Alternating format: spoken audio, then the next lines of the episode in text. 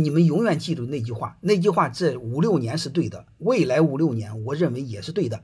哪句话呢？就是虽然今年是最坏的一年，但是是未来十年最好的一年。这句话你印象中你们记住没有？五六年都对，我推测未来五六年也对。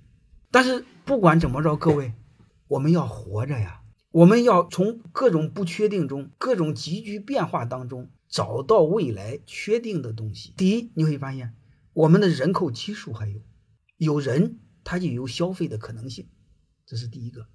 第二个，有人他就有市场。但是你会发现有一个东西我们一定要知道，就是太多的中产一夜之间变成了穷人。所谓的中产，就是有一套房子，有个车，但是他是贷款。但是有一个人只要一下岗，他就是穷人。大部分的中产成了穷人。我们的中产其实就是伪中产，这就意味着大量的人没有消费能力。当未来没有方向的时候，我们就要去思考，那怎么办？我们企业怎么活呢？你要思考你的精准定位。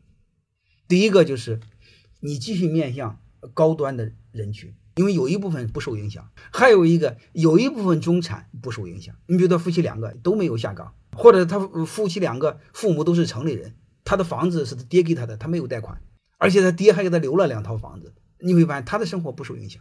所以你们定位成中产偏上的这种消费群体是没问题的。那还有一部分大部分中产没了，成了穷人，那你要面向低端。嗯，面向低端就是我说的，你做性价比极高的东西，就是卖类似土豆口红的东西。